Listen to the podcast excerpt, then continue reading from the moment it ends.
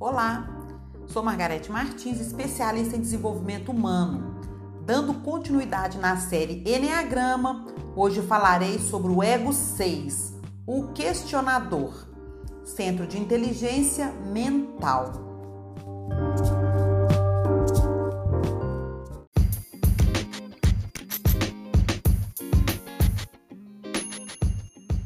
O ego 6 do Enneagrama é atento e desconfiado.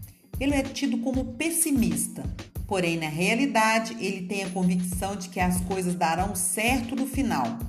Mas antes disto, muitas coisas ruins vão acontecer. Líder ego 6 são leais à organização e costumam respeitar sua cultura e estrutura hierárquica. Antecipam possíveis problemas são planejadores e visionários, tendo muita facilidade de olhar para o futuro, avaliar os riscos, tudo que pode dar errado numa determinada situação e pensar em formas para solucioná-las, prevenindo riscos. Eles têm um plano para todos os piores cenários. São líderes naturais, no entanto, eles atribuem suas conquistas a toda a equipe. Lideram ouvindo e incluindo os liderados incentivando o crescimento de todos. Duvida de tudo e de todos.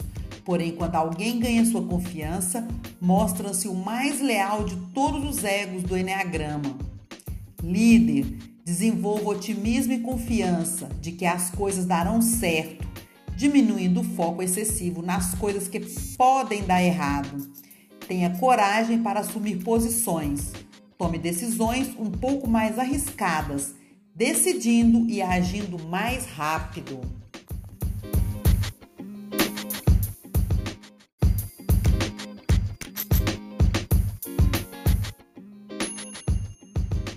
Pontos positivos: lealdade, capacidade de mapear riscos e trabalho em equipe.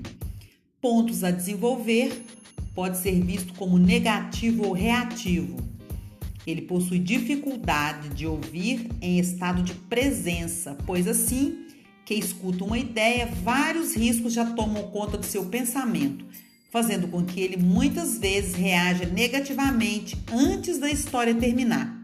Algumas profissões relacionadas são finanças, auditoria, investimentos, controle de riscos, planejamento, orçamento, administração geral, consultoria, segurança, dentre outras. Se fosse um animal, seria um coelho, fofo, para ninguém fazer mal, assustado e rápido ao menor sinal de movimento. Se fosse um país, seria a Alemanha, sempre atento ao que considera perigoso e traçando planos para evitar que o pior aconteça. Se fosse um meio de transporte, seria uma ambulância. Desta forma, o trajeto seria seguro caso algo acontecesse. O autoconhecimento é um caminho incrível que ajudará você, líder, a olhar para dentro e também se conectar com a sua equipe.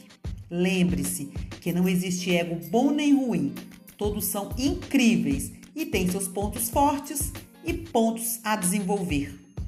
Até a próxima, grande abraço!